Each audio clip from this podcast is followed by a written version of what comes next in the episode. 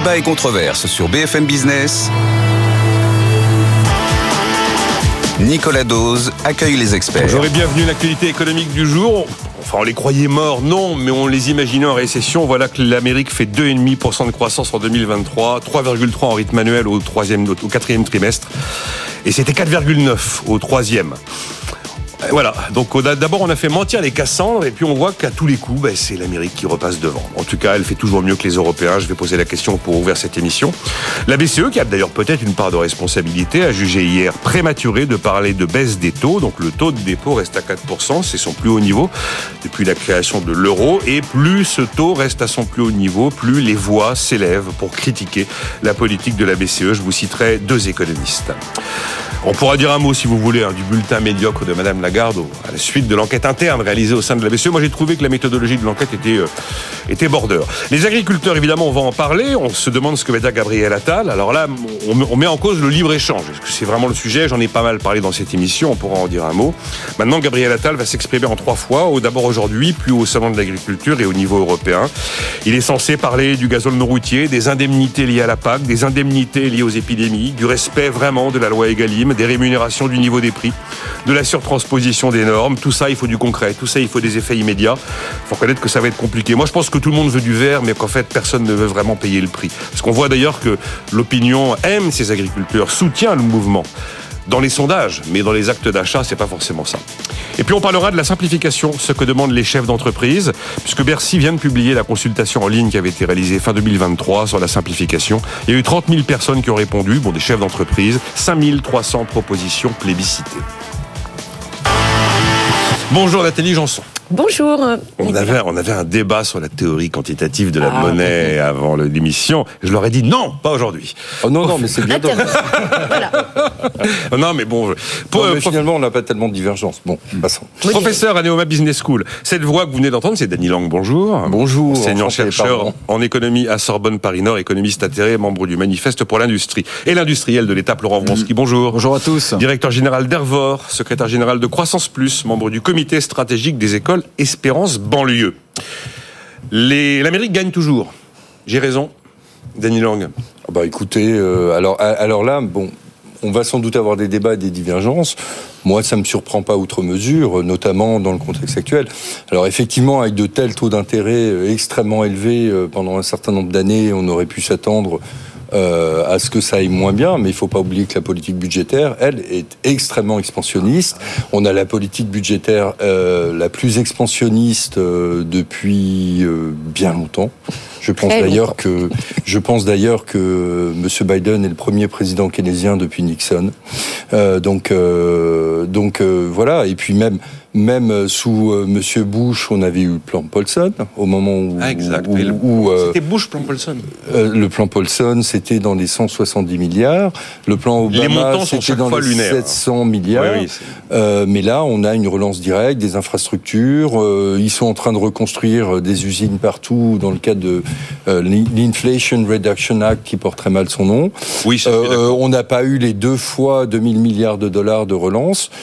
C'est dommage parce que les États États-Unis en ont besoin au vu de l'état de leurs infrastructures, notamment euh, ferroviaires. Euh, mais quand même, on, a une politique qui est extrêmement expansionniste.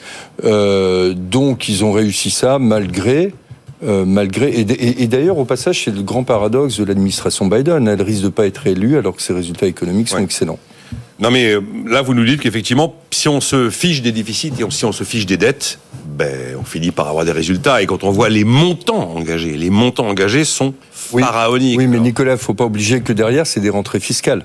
Il faut pas oublier que derrière, c'est des rentrées fiscales. Derrière des rentrées fiscales de quand vous faites l'IRA, bah, vous avez des C'est-à-dire vous, vous avez plus d'activité. Oui, d'accord. Donc les entreprises tournent mieux, euh, et puis vous remplissez les caisses de l'État.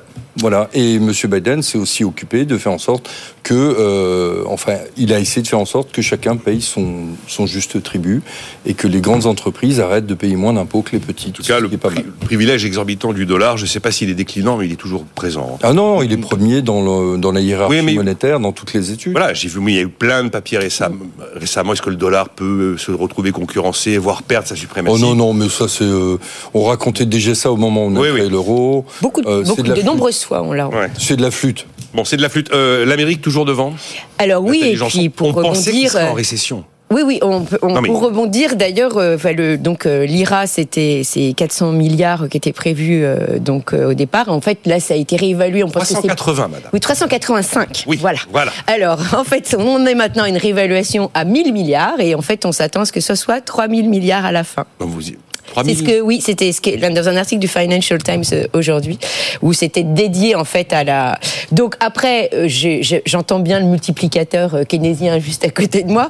On verra si effectivement c'est bien ça qu'aura été les rentrées fiscales. Donc là, à nouveau, bon, effectivement, ce serait, enfin, heureusement qu'il y a un effet économique parce que je dirais que sinon ce serait très triste. Ça voudrait dire qu'avec tout cet argent, on n'a même pas réussi ben à maintenir l'activité. Donc ça, effectivement, c'est une, une conséquence directe des, du programme de Biden. Maintenant, est-ce qu'effectivement, euh, quand on aura fini ce, programme de dépenses, est-ce que en fait, on aurait vraiment dû le faire? Ça, c'est toujours la question qui se pose. est-ce que euh, est-ce que ça vaut le coup d'avoir englouti autant d'argent compte tenu de toute façon de la dynamique américaine et de, de toute façon de son agilité? L'économie américaine est beaucoup plus agile que, l'économie européenne, par exemple. C'est toujours le problème des contrefactuels. C'est très difficile à réaliser. Extrêmement difficile. Mais quand on y va au bazooka, regardez le, bilan que euh, Xavier Jaravel a dressé de France, relance 100 milliards.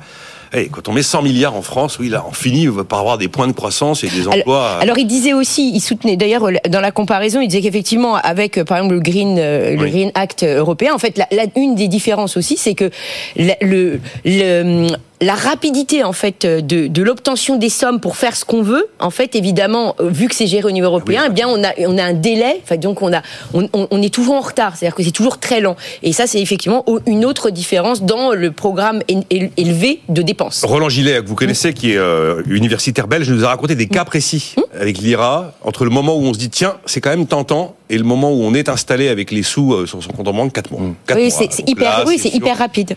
il, nous a raconté des, oui, mais entreprises qui prenaient la décision, qui dans le mois et demi étaient euh, assises euh, dans une administration américaine pour. Ben, ça n'a rien à voir. Hein. Eh ben voilà. Mmh. oui, alors je me suis battu avec Jean-Marc Daniel ce matin sur le sujet. Et lui, il considérait qu'au contraire, l'Amérique était le pays le plus dans le rouge du, du monde et qu'évidemment, sa position extérieure nette en faisait euh, un pays très menacé qui était détenu par une partie de la planète et que son avenir était compromis. Nicolas, très rapidement, euh, non, je sais bien que je suis pas, j'ai pas le monopole de la parole. Non. Euh, je vous confirme. Quand même, non. Euh, quand même, il faut quand même souligner que euh, moi, je serais prêt à parier que ça va amener l'économie américaine sur une tendance longue parce qu'on a une vraie politique industrielle. Il y a des usines qui se construisent partout aux États-Unis. Ils sont en train de refaire des semi-conducteurs. Je suis prêt à prendre les paris. Vous y avez vécu, Laurent Vonsky Moi, j'y ai vécu 8 ans.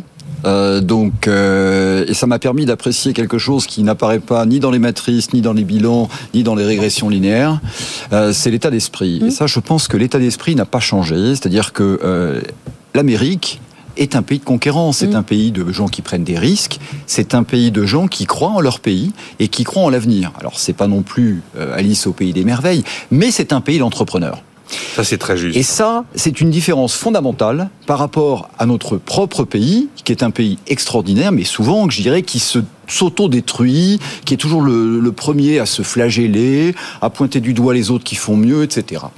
Et ça, je pense que, euh, indépendamment de euh, des sommes engagées qui sont à l'échelle de l'Amérique, euh, les États-Unis, c'est pas le Liechtenstein, hein, ça on l'avait compris. Bon, c'est pas non plus le pays du non-interventionnisme. Moi, je, on a de multiples exemples, et celui que je cite inlassablement, c'est le projet SpaceX, qui est un projet public mené par un entrepreneur. Bon. Mais indépendamment de ça, je veux dire que les Américains, ils dépensent. Je veux dire, quand ils ont de l'argent sur leur compte, ou même quand ils n'en ont pas, ils dépensent. Y compris les ménages, d'ailleurs. C'est très impressionnant, les différences de taux d'épargne. Le français, le français, depuis maintenant un certain temps, il épargne, et il épargne de plus en plus. Et ça, pour moi, c'est un signe. Et on, le sait très bien. Je veux dire que moi, je dirige des équipes euh, au quotidien. Beaucoup de gens sont inquiets de ce qui va se passer euh, pour, pour, pour l'économie, pour l'éducation. Et donc, ils thésaurisent. Eh bien, ça, c'est une différence fondamentale, parce que si vous défersez de l'argent et que ces gens-là, par exemple, bénéficient d'aide et qu'ils le mettent sur dans leur petit cochon rose et qu'ils la dépensent pas, ça va pas réussir dans l'économie. Je vous donne un chiffre que j'ai relevé ce matin. Voilà, en, Europe, 15% euh, du revenu disponible est épargné. Aux États-Unis, c'est 3%. Bah voilà. En réalité, sur un an, la consommation européenne recule de 0,4 entre le 3T 2022 et le 3T 2023, et la consommation américaine sur la période fait plus de 6. C'est QFD. Pas que la consommation. Euh, bon Non, mais pour, pour compléter Pour- aussi. oui, pour conclure, on va dernière, pas, euh, dernière chose, ils n'ont pas les règles absolument délirantes qu'on s'est auto-imposées dans le traité de Maastricht et dans tous les traités ultérieurs. Hein. Euh, ils quelles ont règles pensez-vous Ils n'ont pas bah, les, les 3%, Ah oui, les d'accord. 60%, les, personne les respecte jamais, mais quand même. euh, et, et là, on est, on est tout doucement, là, on nous a coupé 10 milliards euh, l'année dernière, enfin cette année, on a essayé de couper 10 milliards, on nous annonce qu'on va revenir au soi-disant sérieux budgétaire. Attendez, 10 Bah, milliards pardon, Daniel Lang euh, Bah, couper 10 milliards à quel endroit? Bah, c'était, euh, vous savez, le, le, le projet euh, des taxes sur l'alcool, etc. On n'a pas tout gardé, mais on, on a quand même coupé. Alors, c'est, c'est pas une austérité brute, mais c'est quand même euh, une tendance. Euh, Bruno Le Maire, plusieurs fois, a annoncé qu'il voulait rétablir l'équilibre économique, machin truc. Bah, forcément, euh, les ménages, Mais on a- ils intègrent ça aussi. On n'a hein. pas les mêmes, les mêmes capacités. Et si la France était à 7,5-8% de déficit, elle placerait plus ses OAT sur les marchés, hein, je pense. Oui. Bah oui. De, de toute façon, dans un monde, le, le- le monde financier, enfin actuellement, le marché financier est un marché, euh, comme je l'ai expliqué à de nombreuses reprises, qui est très basé sur le collatéral, puisqu'on a on a changé de façon de, de gérer les risques. Et effectivement, sur le plan du collatéral, ce qui est le plus important, c'est le collatéral le plus sûr. Et dans cette hiérarchie-là, c'est effectivement le T-bills qui est qui est le roi. Et donc, forcément, il y a un avantage que nous avons moins. Voilà. Oui, bah, c'est aussi parce que leur banque centrale garantit la dette publique. Il n'y a, alors pas, que la il y a pas nôtre- que ça. La, nôtre, non, et qu'on a un problème d'actifs sûrs en Europe qui, qui est même un problème pour euh, quand vous essayez d'évaluer la valeur des actifs financiers. Passons, passons, parce que c'est un peu, enfin, dans les éléments qui peuvent expliquer que l'Amérique repart et fait mieux que nous, il peut y avoir aussi l'attitude de la Banque Centrale Européenne. Certains considèrent que d'abord elle part trop tard, et puis qu'en plus elle va appliquer une politique monétaire à un moment où, à un moment, hein, où euh, le premier problème probablement en Europe, c'est un problème d'offre plus qu'un problème de demande. Enfin bref, tout ça serait pas vraiment fait euh, au bon timing et avec la bonne dynamique. Et donc hier, la Banque Centrale Européenne a parlé. Il est prématuré, mesdames et messieurs, de parler de baisse de taux alors que tout le monde s'attend à une baisse de taux aux États-Unis. Elle a d'ailleurs été assumée par Jérôme Powell. Alors moi j'ai lu deux, deux avis. Je vais vous faire, je vais commencer par vous, Nathalie, vous, euh, nouveau dada. Euh, Bruno Cavalier, qui est chef économiste d'Odo BHF. La BCE a une responsabilité dans l'asphyxie du crédit bancaire dans la zone euro, puisqu'elle a relevé ses taux jusqu'en septembre. Elle a sciemment cherché à ralentir l'activité économique. Et Nicolas Gottsman, chef économiste de la financière de la Cité, en observant les anticipations d'inflation puis la dynamique de l'inflation sous-jacente, puis la transmission de la politique monétaire, on est en droit d'imaginer que l'inflation va finir par passer sous la cible des 2%, et donc de conclure que la BCE est allée trop loin et qu'une baisse des taux s'impose. Alors, Ah. vaste sujet, la, la baisse des taux. Donc le, hum, ici effectivement, on voit, on a l'impression effectivement qu'on- se retrouve dans un scénario où finalement la Banque centrale européenne se dit bon, alors comme la dernière fois, j'ai pas bien fait, puisque l'autre fois j'ai pas bien compris qu'il fallait que je les augmente un peu plus tôt. Ben là, je vais pas les baisser tout de suite. Donc est-ce qu'effectivement c'est une position asymétrique? Pas sûr, en effet. Euh, déjà pour une Nathalie, ça veut dire que les gens qui sont là-bas sont complètement dépassés partout. quoi. je- je- alors, c'est pas, bon, pas être ce, le qui, cas. ce qui- ce qui, moi m'interpelle, c'est que effectivement, quand il y a eu euh, le fait qu'ils ont démarré trop tard, y compris la Fed, on a quand même des prix à la production qui étaient très élevés. Donc, euh, ça faisait des mois qu'on voyait que les Fed, mm, ça faisait longtemps qu'ils étaient élevés. Et là, bah, on s'aperçoit que les prix à la production ne sont plus élevés. Donc, euh, on, regarde l'indice des prix à la production, il n'y a pas de prix à la production qui décolle. Donc, effectivement, on se dit, mais pourquoi est-ce que déjà ils n'utilisent pas ça? Moi, franchement, souvent, je me pose des questions sur ce qu'ils regardent au niveau de la dynamique, puisque c'est quand même un élément important, les prix à la La production. fameuse data dépendance. Voilà. Et, euh, et donc prix la là, euh, oui. voilà. Donc là, les prêts à la production, on voit bien qu'effectivement, ils sont relativement, enfin, ils ne, ils ne bougent pas. Ils ont même, euh, dans certains cas, baissé. Euh, voilà, si on regarde d'une année sur l'autre. Et, euh, et, et d'un autre côté, après, effectivement, quand on regarde le- les taux d'inflation, alors il y en a qui contesteront effectivement le mode de calcul aussi, parce qu'il y en a qui vous diront qu'en fait, finalement, quand on regarde l'inflation elle va, elle, elle va baisser moins vite. Enfin, quand on va regarder qu'elle commence à baisser, finalement, les prix ont déjà eux baissé puisque c'est un indice annuel. Donc forcément, il a les accumulations du passé. Donc, ce qu'il faudrait regarder, c'est beaucoup plus dans la dynamique des prix dans les, les derniers mois pour voir comment ça s'est réalisé. Donc, effectivement, de- si on regarde de cet angle-là, les prix effectivement, n'augmente plus depuis plusieurs mois. Euh, donc, ça donnerait euh, raison. Alors, est-ce qu'il faut pour autant baisser les taux? Alors là, par contre, moi, je suis agnostique par rapport à ça. Oui, puisque de toute façon, je pense que l'action des banques centrales a beaucoup brouillé de messages et notamment, euh, je, je, ne sais pas dans quelle mesure tout ce qui a été fait avant au niveau de l'injection des liquidités est encore en train d'entretenir le système au niveau notamment des marchés financiers. Effectivement, ça c'est mon grand dada, c'est savoir qu'est-ce qu'on fait les liquidités et de ce qu'on voit des marchés financiers, il y a encore des liquidités qui sont là. donc voilà, donc moi c'est mmh. ça ma, ma, plus grande, euh, là où j'ai une grande interrogation. Alors on se dit aux États-Unis effectivement eux ils sont toujours dans, dans une dynamique. Est-ce qu'ils vont les baisser? Pas sûr. Mais en Europe effectivement on est à nouveau plutôt à tone. Est-ce qu'il faut les baisser? J'avoue, je suis agnostique. Ça me rappelle cette phrase hein, de Patrick Artus qu'il m'avait écrite à la main pour dédicacer un de ses bouquins. La prochaine crise arrive, la BCE l'organise. Mais euh, euh, je fais réagir euh, la parole à l'entrepreneur. Merci, monsieur. Avant d'écouter de, exclusivement les, les, économistes académiques. Alors, c'est mon petit quart d'heure impertinent. Vous êtes agnostique Alors, Je suis pas agnostique, mais ce qui est intéressant, vous vous souviendrez, on a fait un débat, il y a, je crois, c'était un an et demi, deux ans, sur est-ce que, est-ce que l'inflation redémarre Et ce qui était ah vous en souvenez Il y a deux ans, c'était la question. Alors, ce qui est très intéressant, c'est que les, gens qui étaient, je dirais, chefs d'entreprise ou dans les entreprises ont dit évidemment, et puis, les observateurs se grattaient la tête. Bon.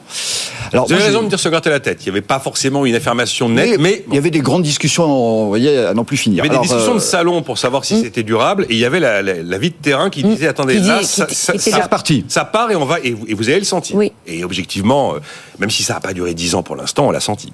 Alors, qu'est-ce qu'on qu'est-ce qu'on voit concrètement? Alors d'abord, euh, à l'instant où nous parlons, c'est une période importante parce que dans la plupart des entreprises de France et de Navarre, on parle prix, mais on parle salaire. Je rappelle que c'est un des drivers principaux de l'inflation. Bon, les entreprises comme la mienne qui produisent sont confrontées à deux choses. Alors on a d'abord des matières premières qu'on doit acheter, et après on a aussi des matières transformées qu'on doit acheter. On met tout ça dans un chaudron, nos collaborateurs, et on ressort un magnifique compresseur que la terre entière nous envie. Effectivement, sur les matières premières, vous avez certaines matières premières qui ont baissé. Je dis bien certaines. C'est pas le cas du cuivre, par exemple. le cuivre, c'est précisément l'inverse, mm. avec toutes les batteries, les moteurs électriques et surtout la baisse de production mondiale de certaines matières premières. Donc, il y a des matières premières qui augmentent, qui continuent d'augmenter. Maintenant, nous avons tous eu des stocks que nous avons euh, enrichis à une période où les prix étaient très élevé. Réalisé au prix fort. Donc ces pièces, ces composants que nous utilisons aujourd'hui, on ne peut pas les vendre au prix marché d'aujourd'hui, sinon c'est la faillite. Et puis nos collaborateurs, je veux dire, et on en a souvent parlé sur votre plateau, vous avez la mesure de l'inflation très académique et vous avez la perception de l'inflation. Tous nos collaborateurs aujourd'hui sont convaincus qu'on euh, on est, on est dans une période inflationniste qui va continuer. Donc quand vous avez en face de vous des gens... dans les sondages, ils la chiffrent à 15-18%. Exactement. Donc quand vous mmh. discutez avec des gens, quand vous discutez salaire, encore une fois, vous n'allez pas leur sortir les chiffres de l'INSEE. Mmh. Donc, en tout cas pour 2024, alors ça ralentit, c'est vrai, mais on n'est pas non plus revenu à une inflation à 2%. Ça, je peux vous dire que ça, ça n'existe pas. Les, les fournisseurs chez nous qui sont à 2% se comptent sur les doigts d'une seule main. D'accord. Circana a publié des chiffres hier indiquant que l'inflation alimentaire passait sous les 6% en rythme annuel. Sur la BCE, sur euh, euh, ce qu'elle fait ou ne fait pas, et c'est cette question qu'on pose maintenant depuis un an, est-ce qu'elle est impuissante ou est-ce qu'elle est incompétente même? On a osé utiliser ce genre de terme, euh, Danny Lang. Alors, moi je suis pas agnostique non plus. Et je suis pas insensible non plus aux données, aux remontées qui peuvent venir du terrain, même si évidemment mon outil de travail c'est des chiffres, des faits des modèles. Donc, euh, euh, on reproche souvent à l'INSEE de sous-estimer l'inflation. Je pense que c'est un reproche qui est un peu injuste. Il y a l'histoire du logement. il y a l'histoire Non, mais il y a beaucoup de choses. Le logement qui pèse quoi 6%. Bah, il y a beaucoup de choses qui font que euh, je trouve d'ailleurs, c'est peut-être un peu provocateur, mais que l'indice d'inflation qui était calculé autrefois par la CGT quand ils avaient encore des ah, dans les années 70 était, était beaucoup plus intéressant que l'indice d'inflation tout court. Bah, bah, là on le voit, hein, euh, monsieur a raison de dire que euh, sur certains produits c'est 12-13%. Oui, on a fait plus 20 sur l'alimentaire en deux ans. Donc, ceci étant dit, moi j'ai toujours dit deux choses. Premièrement, il fallait augmenter les taux, et je suis l'un des rares économistes hétérodoxes à avoir dit qu'il fallait augmenter les taux, mais non pas pour l'inflation, parce que c'est pas avec ça qu'on va régler le problème d'inflation, sauf si on tue l'économie comme en 79, boum, 20%, on tue tout le monde, euh, ce qu'a fait Volcker aux États-Unis. Euh, donc j'ai toujours pensé qu'il fallait augmenter un peu les taux, mais mhm. pour la stabilité financière, pour cesser euh, d'alimenter les bulles d'actifs euh, qui était en train de s'alimenter. Là-dessus, on en a discuté. Bah, sur euh, l'immobilier, en tout cas, ça, ça a eu un effet hein, sur. Euh, bah, justement, aujourd'hui, les, les taux sont trop élevés. On, on voit le bâtiment qui va pas bien. Oui. Euh, on, on voit un certain nombre de secteurs qui commencent à tirer la langue, donc il est temps de baisser les taux. Mais quand même, à la décharge de la BCE, premièrement, on lui demande de combattre une inflation qui est essentiellement originaire d'abord de la fin du Covid et ensuite de la guerre en Ukraine, donc de problèmes sur le coût de l'énergie. Elle n'a pas les outils pour ça. La BCE ne peut pas mener une politique industrielle nous garantissant une énergie peu chère. Donc, premièrement, arrêtons de taper sur la BCE là-dessus. Deuxièmement, je comprends que la BCE ait une certaine euh, rigidité institutionnelle. Au- vu de son mandat, on lui demande de combattre d'abord l'inflation et ensuite s'intéresser à l'activité. Aux États-Unis, euh, l'activité et, et l'inflation sont au même niveau dans, dans les Oui, euh, d'ailleurs que- au même niveau que le chômage. Donc forcément, euh, elle, elle est un peu plus lente à réagir à la situation.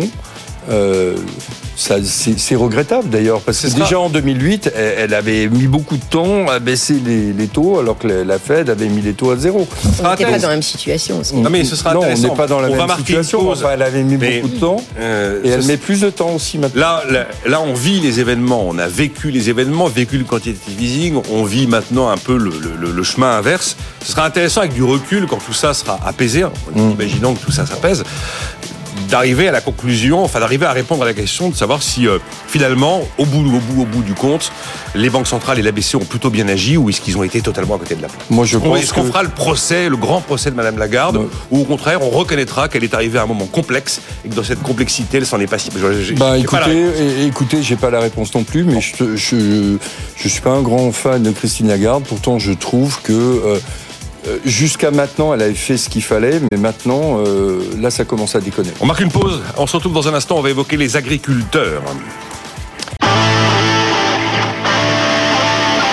Débat et controverse sur BFM Business. Nicolas Dose accueille les experts. Avec euh, Nathalie Janson, professeur à l'EOMA Business School, avec Dany Lang, enseignant-chercheur en économie à Sorbonne Paris-Nord, économiste atterré, membre du Manifeste pour l'industrie, Laurent Vronsky, directeur général d'Hervor, secrétaire général de Croissance Plus et membre du comité stratégique des écoles Espérance banlieue. Pour clore à l'histoire de euh, la BCE a-t-elle tout faux? Va- Va-t-on faire le procès historique de Madame Lagarde? Je me souviens du récit de Ludovic Subran. Euh, Citra au Portugal, c'est je sais plus en, en août ou en Oui, juillet. c'était c'était juillet, Voilà. je crois. Oui, c'était juillet, c'est avant. euh, Et là, euh, Ludovic me raconte qu'il est sur place. Vous avez toute la communauté économique d'experts qui est dans la salle, et puis vous avez l'intelligentsia de Banque Centrale qui est sur la scène. Les deux ne se comprennent pas, ne parlent pas le même langage, et ont une vision des choses radicalement opposées. Comment on en arrive là? C'est pas possible. Il y en a forcément un qui se trompe, on se dit à un moment. Nathalie, Jean. Oui, oui, tout à fait. Donc euh, c'était pour euh, justement rebondir sur cette histoire où euh, Christine Lagarde, en, en plus en- avec son sondage, le sondage interne de la BCE, euh, conclut qu'en fait, euh, enfin, elle est très critiquée à, l'intérieur. Et en fait, il racontait que ce sondage aussi, il est lié à un, à un état euh, de, une atmosphère à la BCE, et notamment entretenu par Christine Lagarde, qui traite en fait les économistes de la Banque centrale européenne comme une tribu, une clique. Ces économistes Oui, à elle. ces économistes qui sont une, une, une, une clique avec un esprit tribal, aveuglés par le- leur modèle économétrique, donc ça c'est dans le texte, qui euh, ne passent leur temps à se citer mutuellement, surtout les hommes dans le texte. Et, et donc, donc, effectivement, elle ne doit pas se faire que des copains ni des copines, hein, parce que bon, il y a les deux. Et puis, euh, donc, il y, a un- il y a un chef économiste, je, je ne je me souviens plus de, de son nom, je suis désolée, euh, du- d'une banque étrangère, qui a répondu bah, écoutez, c'est comme si on demandait à quelqu'un de prendre la tête du, du, du, du- de l'orchestre de Vienne et que euh, il, sans aucune expérience, ne connaissant pas la musique, et qui en fait arrive et, et pense que les, la- les violonistes, c'est- une clique tribale qui a ses propres Ah, parle de glaives Madame et- Lagarde, voilà. là. Et Ah oui, voilà, il fait la comparaison et il dit euh, donc voilà donc c'est pour vous dire euh, effectivement alors bon que je, je ne suis pas une grande fan des, des économistes qui ne voient qu'à travers leur modèle mais je pense qu'à un moment donné il y a un peu il y a un peu de si on veut se comprendre et essayer de se nourrir des uns des autres il faut quand même enfin faut, faut pas en arriver là quoi donc le- voilà moi, j'aime beaucoup les économistes. Dieu sait s'il y en a beaucoup qui viennent dans cette émission. Vous connaissez Jean-Marc Daniel, Oui, oui. énormément, qui est quand même euh, un esprit brillant et, euh, et une culture absolument sans, sans borne. Mais hier, enfin, on a eu un débat il y a deux jours sur la théorie des avantages comparatifs. Oui, si vous voulez, là, j'imaginais les gars sur leur blocage sur les autoroutes qu'on leur fasse le show de la théorie compara- de- Hum. des avantages comparatifs. L'économiste parle un langage que le Hmm. que, que l'acteur sur le terrain ne peut pas comprendre et ne peut parfois pas admettre. Oui, mais ça peut se Mais- traduire. Hein, ça peut- Euh, les avantages comparatifs, Oui, oui, non, c'est mais- échanger, ouvrir, etc.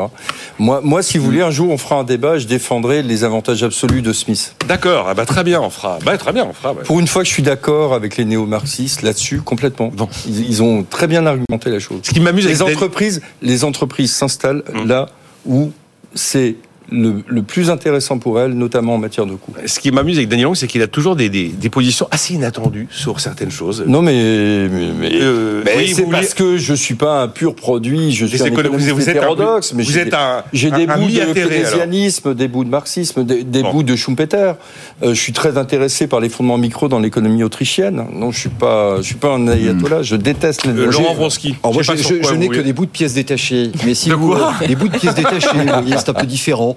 Mais je voudrais juste revenir sur une remarque que vous avez faite qui me semble fondamentale. C'est-à-dire que on- l'idée n'est pas d'opposer, bien évidemment, la théorie à la pratique. Non. L'idée, C'est amusé à le faire ici, mais avec le sourire. oui, mais l'idée, parce que souvent, ce qui est un petit peu agaçant, c'est qu'on a des grands donneurs de leçons qui ont la main sur la Bible dans un univers très confortable et qui vous mettent la main sur l'épaule et qui vous lisent l'heure sur votre propre montre. Ça, c'est un peu désagréable, vous voyez.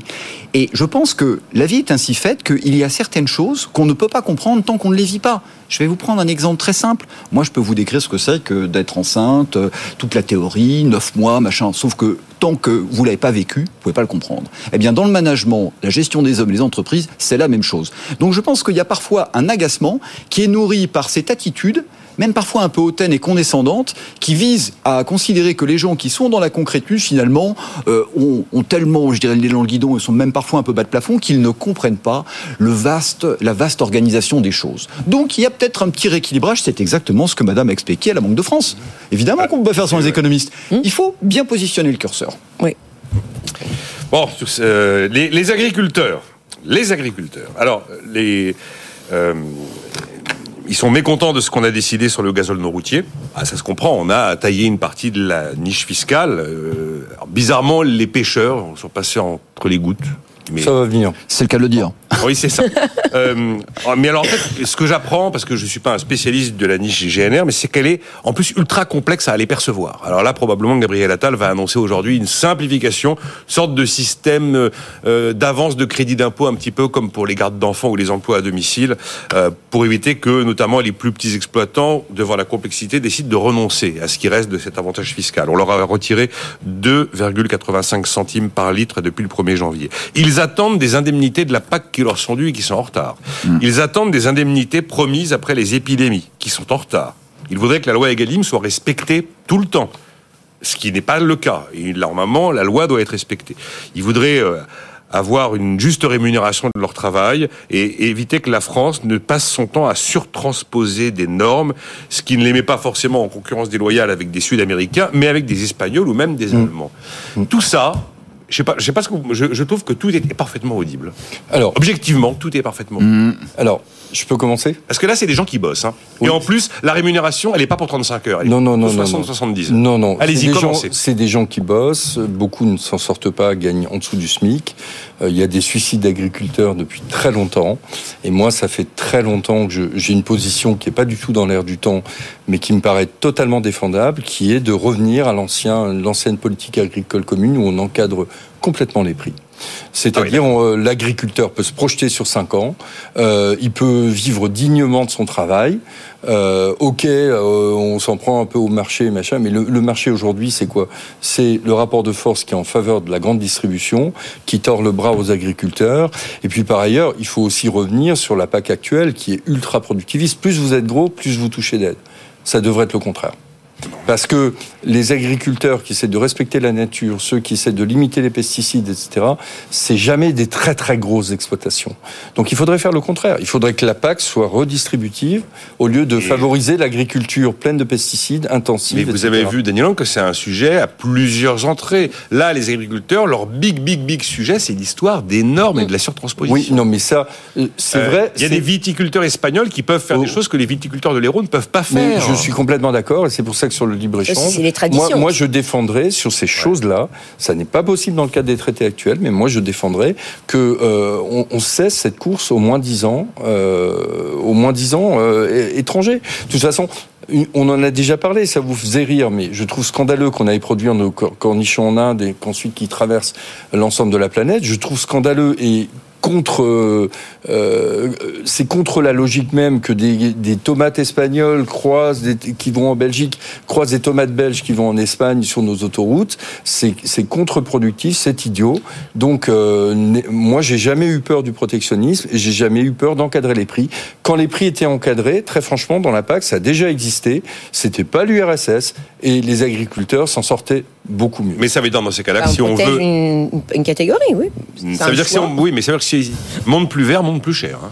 Oui, non, mais d'accord. Eh mais, oui. mais, mais, mais d'accord, mais euh, Alors, on disait tout à l'heure ouais. que 75% des Français, d'après certains sondages, sont prêts à payer plus cher leur alimentation. Oui, dans les sondages. Euh, dans les sondages, dans les oui, faits, mais, c'est pas ça. mais, mais concrètement, concrètement, euh, s'il y avait des produits de meilleure qualité, euh, si ça rendait moins malade, moi je suis convaincu que, euh, que effectivement, et puis et puis il y a les marges de la grande distribution sur les produits agricoles. Désolé, mais elles sont plus alors, que confortables. Euh, bon, Na- Nathalie puis Laurent Bon, non, Vronsky. vi- vite. Moi, Il y, a- y des- y a choses que je trouve un peu euh, enfin, contradictoires. Donc, moi, je suis effectivement plutôt euh, Jean-Marc Daniel Team. hein, voilà, pour commencer. Oui, mais ça, je. Voilà, sans, sans grande surprise. Et en fait, moi, ce qui me, je- je- ce que je trouve un peu surprenant toujours avec ces discussions, c'est déjà, euh, je, je pense qu'il y a eu des améliorations. Donc moi, je suis pas du tout, euh, je, je ne vois pas ça. les évolutions, je les vois pas d'une façon très négative. Je, crois- je, je pense Quelle- quelles contraire, évolutions bah, par exemple, Nathalie le supermarché. Aujourd'hui, dans un supermarché, vous, vous vous trouvez beaucoup plus de produits locaux que dans les années 90 ou 80. Donc je pense que c'est le, le tableau n'est pas tout à fait réaliste. C'est-à-dire que on a, on voit bien que même si effectivement les, je, je vais pas, les grands distributeurs, ils, ils vont pas, euh, ils font pas ça euh, pour, euh, voilà, ils font pas ça pour faire joli. Et c'est, je ne je ne leur donne aucune vertu de penser aux autres. Mais ils ont compris que c'était, ça pouvait faire venir des gens au sein des supermarchés que d'avoir des produits locaux, puisqu'ils en ont. Aujourd'hui, ils ont des sections dévouées où c'est bien écrit. Vous avez même des enseignes qui en font la promotion. Donc il y a quand même, enfin, je veux tout n'est pas acheté dans, dans ce qui se passe, et je pense pas qu'il y a une baisse de la qualité non plus d'ailleurs. Par contre, un autre fait qu'on partageait juste avant le plateau, ce qui me fait aussi rire, c'est tous les gens qui veulent qu'on mange bien, machin, et qu'on ne voit absolument pas sur les marchés locaux. C'est-à-dire qu'en France, on a toujours cette tradition du marché, euh, voilà, soit en semaine, soit le week-end. Et en fait, vous constatez que l'âge moyen de la personne présente, enfin, qui vient acheter sur marché, est âgé. Et pourtant, si vous achetez directement sur un marché, vous avez des produits de bien meilleure qualité en termes, le rapport qualité-prix est meilleur. Donc c'est aussi tout le paradoxe. C'est toujours, on, en- on en vient toujours au comportement du consommateur. Qu'est-ce qu'il veut, ce consommateur? Je pense que c'est un vrai Alors, sujet, le comportement du consommateur. le fait qu'il puisse trouver des produits locaux dans les supermarchés est une amélioration de ce point de vue-là, parce que ça veut dire qu'il peut, il, il les a aussi quand il va faire ses courses au supermarché. Donc je ne serais pas autant défaitiste. Pour autant, par rapport au problème des agriculteurs, je pense qu'effectivement ici, on s'aperçoit qu'on est dans un dans la limite du système euh, avec ces, ces histoires de, contraintes et qu'effectivement, je peux comprendre qu'ils en aient assez de d'avoir des injonctions contradictoires parce que ils ont un métier qu'ils aiment, et ils n'ont pas envie de le perdre. Effectivement, quand on décide de, soutenir un secteur comme le secteur agricole, je me rappelle il y a quelques années, je sais pas si c'était Philippe Chalmin ou un autre euh, économiste qui avait dit, on peut décider que euh, c'est comme la beauté des paysages, au nom de la beauté des paysages français, on va soutenir en fait tout un secteur. Oui, bah pourquoi pas, mais ça veut dire que ça se fait aux dépens d'un autre. Donc euh, moi voilà, sur ces sujets en fait de protection, oui, ok, on peut décider que c'est vital, mais à ce moment-là, on va pas pouvoir tout faire, c'est-à-dire qu'il va falloir qu'on renonce à euh, pouvoir à, d'autres types de dépenses publiques. Donc en fait, c'est tout le problème à ce niveau-là, parce qu'il y a des exemples effectivement de libéralisation totale de l'agriculture, en particulier en Australie, qui est, le, le- le modèle dans ce type-là, alors le modèle critiqué. Et on voit bien qu'effectivement, il y a des agriculteurs qui s'en vont, et il y en a d'autres qui arrivent. Mais après, il faut accepter le fait bah, qu'effectivement, l'agriculture, c'est comme d'autres activités. Donc c'est c'est la grande question. Laurent Vonsky, je vous laisse repartir comme vous le sentez. Je ne vais pas vous poser une question précise. Alors moi, je, vais vous dire une chose. Moi, c'est un débat qui me touche énormément. Alors, euh, c'est pas parce que je dirais je suis sympathique à la cause. C'est parce que si vous substituez le mot agriculteur et que vous mettez industriel, C'est pareil. nous vivons la même chose. Et je vais faire un petit parallèle Et je vais faire un petit peu le lien avec ma discussion d'avant entre les grands technocrates, etc. Je veux dire que l'industrie, pendant 30 ans, a, été le parent pauvre. C'est-à-dire qu'on a vu les couches normatives s'empiler les unes après les autres. Euh, dans les beaux discours, les gens disaient oui, l'industrie c'est bien, mais globalement. Alors il y a ceux qui disaient c'était fini, ça n'a plus d'avenir. Il euh, il faut uniquement réfléchir et produire ailleurs. Il y a un petit parallèle quand même. Hein. Et puis après, on a eu, euh, je veux dire, des tas de, superpositions, le local, la région, le machin, ce qui fait que on a eu énormément de métiers qui ont disparu, de, des problèmes de reprise, de gens qui n'ont pas voulu reprendre les entreprises industrielles. Je répète quand même que je suis la dernière entreprise de mon secteur dans les compresseurs d'air, alors que c'est un, métier qui est vital pour le pays, c'est pas juste décoratif. Et on arrive à une situation où tout le monde découvre la carence de notre pays par rapport euh, à sa production industrielle et ça a été le Covid. Alors là, on s'aperçoit, panique à bord, la France qui a couru et qui a des lanceurs Ariane Espace est incapable de produire des masques et du gel. Donc là, évidemment, tout le monde, tout le monde se penche sur le berceau du malade, on dit yaka, faucon, etc. Bon. Sauf que malheureusement, dans beaucoup de cas, la terre brûlée ne repousse pas. Eh bien, c'est exactement ce que vivent les agriculteurs. Alors moi, j'ai pas les compétences pour, donc je peux pas rentrer dans la, dans la micro-discussion. Mais quand on parle de simplification et de transposition des normes, il faut bien que nos auditeurs comprennent. C'est pas juste désagréable parce qu'on doit travailler deux heures de plus le samedi à remplir des papiers qui servent pas à grand chose. C'est que ça vous empêche de travailler. C'est-à-dire que nous, par exemple, au niveau capacité, donc on a une, on a un terrain qui jouxte notre usine. Et donc, je, nous sommes intéressés légitimement à la possibilité d'agrandir notre usine. Ah ben écoutez, au bout de quatre mois, moi j'ai j'ai pillé les Gaules. Parce que quand vous voyez l'empilement normatif, le truc, machin, alors a- et puis tout le monde s'y mêle, et puis tout le monde a une bonne raison. Mais vous voyez, c'est toujours pareil. On est dans cette dualité de la concrétude et de la bonne intention qui est matérialisée par des normes qui se télescopent. Et, vous vous dites, mais les gens qui font ça, Je sais pas, ça, Ils ça me viennent frappe. Oui, oui, et donc, ce que vivent les, les agriculteurs avec les aides, c'est un peu aussi ce qui se passe au niveau de l'économie. C'est-à-dire que c'est pas juste le combat des agriculteurs. C'est pour ça que ça me touche. C'est le débat de l'économie française. Et que quand vous distribuez des aides systématiquement et que vous créez un système de dealers, en clair, c'est cocaïnomane, et que vous retirez l'aide, bah, qu'est-ce ça fait qui se mal. passe Ouais. Ça fait Eh mal. ben voilà. Et Donc- il y avait un exemple hyper concret là, de Robert Rivaton il y a quelques jours, mais vraiment hyper concret, l'histoire du DPE rendu obligatoire par l'Europe pour noter les, les- les logements. La décision de virer du marché locatif les mauvaises notes, c'est français. C'est pas imposé par l'Europe. Voilà. On a rajouté Voilà. une couche. Et on a voulu TG, faire eh ben, plus blanc tu peux que plus blanc. louer en, tu peux plus louer en Oui, oui. 2020 2025. Je- Il y a un moment, je me dis, qui sont les gens qui font, qui fabriquent ces décrets, qui les Parce rédigent que pour eux, c'est mettre les locataires, euh, exposer les locataires, je- euh, ou les donc Oui, voilà. mais voilà, mais je Non, non, mais- comprends. mais le côté, je- le côté laver plus blanc que blanc en permanence, c'est insupportable. Ah, ah, je pense que donc il y a, il y a Ouais. le, le ras-le-bol, le ras-le-bol que, que vous voyez. Alors, je veux dire que chacun a ses méthodes qui sont un petit peu différentes, euh, mais c'est exactement pareil avec euh, avec les industriels. C'est exactement pareil. Et vous voyez, je vais, je vais prendre juste un, un dernier exemple qui est assez frappant. Vous avez lu donc le- la mise en œuvre de la taxe carbone aux, frontières. Qui est MACF, Voilà. mécanisme d'ajustement carbone aux frontières. alors moi je l'ai pas lu par intérêt académique, euh, quoique si vous avez des, des problèmes pour vous endormir le soir, je vous le conseille. Bon, mais parce que nous on est concerné par le sujet, on est exportateur, mais on apporte aussi des pièces et on apporte des pièces qui sont elles-mêmes composées de pièces on ne sait pas d'où. Bon, et quand vous voyez le texte. C'est complètement dingue. Et là, vous avez une faille qui est énorme. C'est-à-dire que si nous, par exemple, pour fabriquer une pièce mécanique, on importe de la matière première. Alors là, bilan carbone, on est taxé, etc.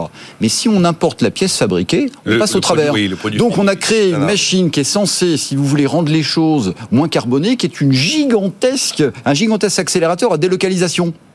Mais qui a pensé à ça? Je sais pas. j'ai- euh, Alors on nous dit que c'est la première version du MACF et qu'une deux- une, une V2 va arriver. Laurent, bon, Et le problème, c'est la la- V2. comment- Le problème, c'est que les versions, vous- c'est- vous- c'est c'est les V20, Oui, c'est les et- V30. Et, puis comment vous vous projetez quoi Non, non, mais c'est- Vous vous Voilà, dites, comment on ah, se projette Alors, euh, ah bah non, ça va peut-être bouger. Alors qu'est-ce que je fais en attendant Non, non, mais Je- on fait rien. C'est terrible. Donc voilà. Bon, on est en phase d'expérimentation là. hein, On n'est pas. les- Donc- Ah. On est en phase. Je crois que c'est en 2025. que- 26. que- 20 26, voilà. 26 que là, choc, ça va tomber. Oui, mais pendant ce temps, et- Mais qu'est-ce un qu'on outil, fait un outil Voilà. industriel, ça ne se change pas. Ben, en quatre exactement. semaines. Comment vous vous projetez Non, non, mais quand c'est- vous êtes dans, mais dans le vous êtes dans, dans la décision quotidienne Comment Non, vous faites c'est pour vous c'est projeter l'enfer. C'est Je l'enfer. trouve ça J'ai- incroyable. Il y a des moments, je ne sais pas euh, où sont les gens qui ont ces idées folles. Non, non, Euh, mais ça, euh, euh, au, au- au demeurant, on est euh, euh, paradoxalement avec le néolibéralisme, on est dans un monde où Ça y est, le néolibéralisme. Non, mais c'est où la bureaucratie est de plus en plus forte. On en a déjà parlé à l'université. On nous c'est a, un problème de on, on- néolibéralisme, on nous a soi-disant rendu les universités autonomes pour qu'on monte dans le classement de Shanghai. Et depuis, on passe notre temps à remplir des formulaires quand on veut aller aux toilettes, quand on veut, quand on veut aller à à un- on passe notre temps à faire la quête. La, la bureaucratie à tous les étages. Il y a un vrai problème. Et c'est ce que décrivait monsieur, c'est ce que décrivent les agriculteurs, c'est ce qu'on a dans les Dans la- universités. dans les univers- et au dans nom les de la simplification, à chaque fois, on nous rajoute des couches de bureaucratie. Ça, c'est vraiment insupportable. C'est Ce qui est- vraiment insupportable. C'est quand même phénoménal parce que euh, j'ai repris quelques discours sur la simplification, des discours. Hein, Oui, mais des discours. Oui, ben oui. Regardez, par exemple, tout récemment, euh, est-ce que je peux le retrouver? Bruno Le Maire.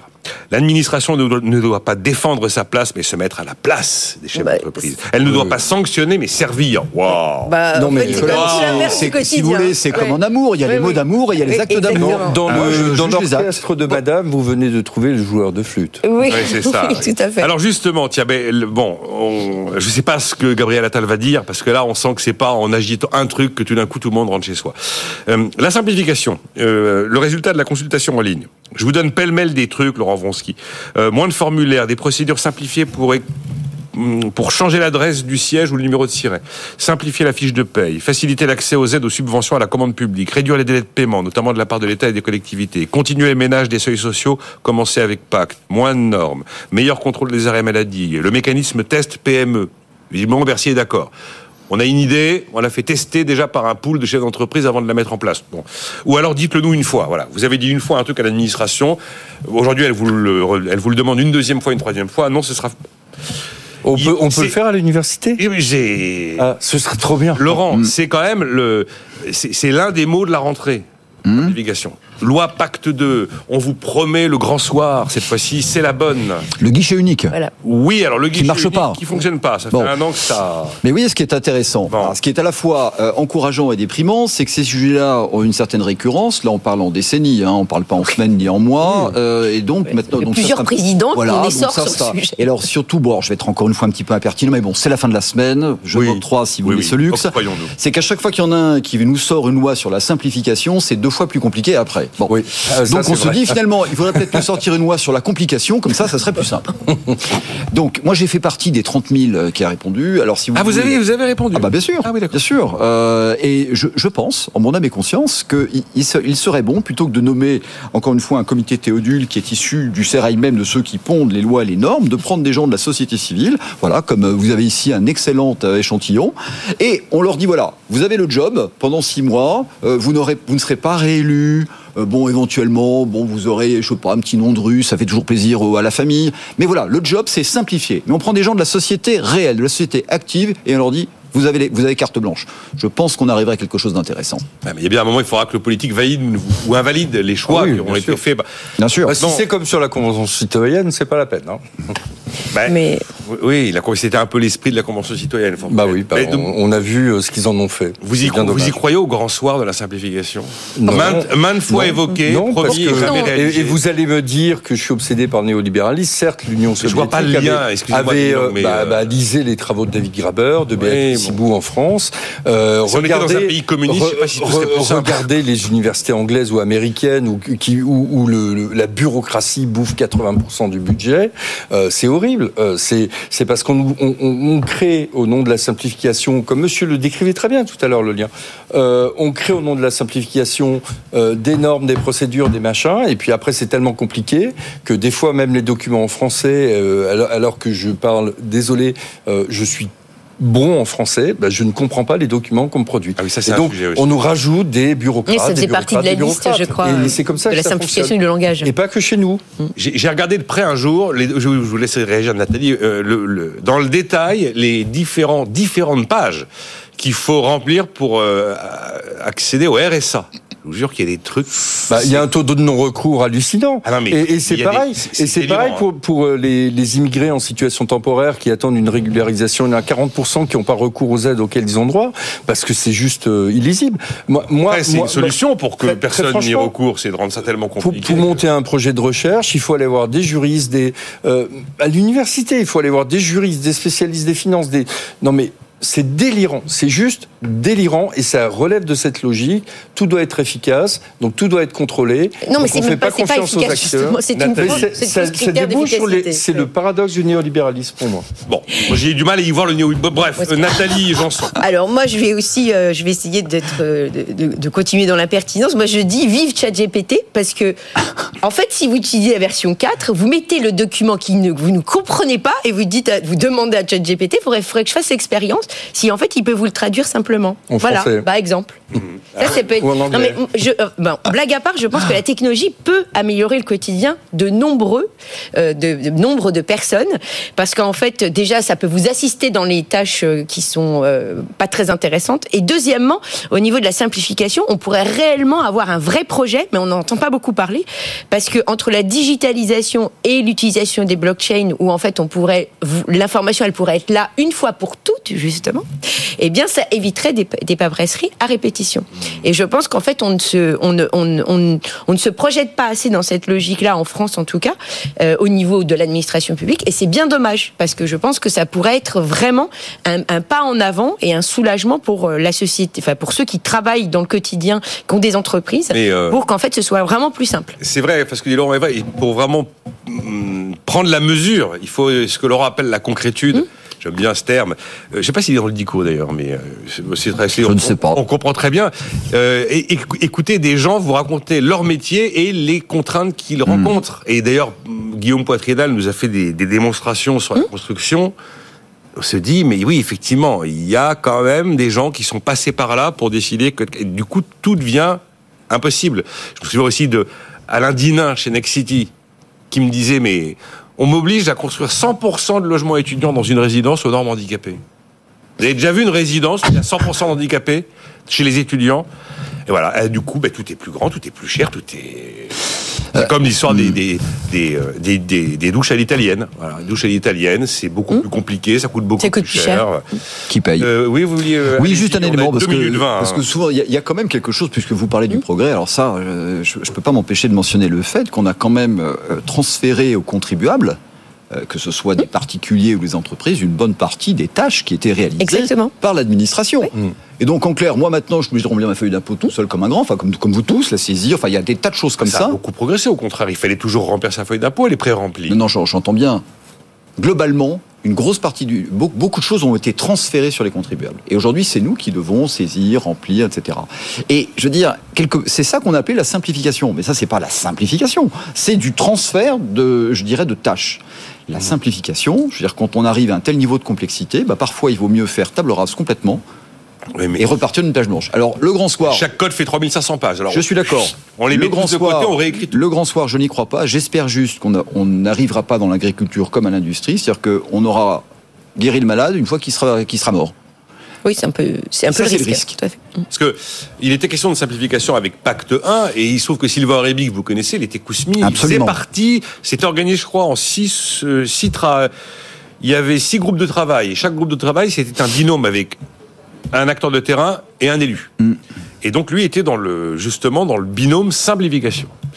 Et ils avaient chiffré à l'époque de manière euh, efficace le coût pour le pays, pour l'économie française, de la complexité administrative en 60 milliards d'euros de coûts par an liés à la complexité administrative. Je- en plus, je- on a de l'argent à récupérer. On a terminé la Dani, mais non, mais juste euh, un mot. Oui. Euh, il y a Le un libre- le- le monsieur, libéralisme. Non, monsieur, j'ai dit le néolibéralisme. Le néo. Parce que le, le- le libéralisme n'a pas ce côté. euh, on ajoute de la paperasse au nom de l'efficacité.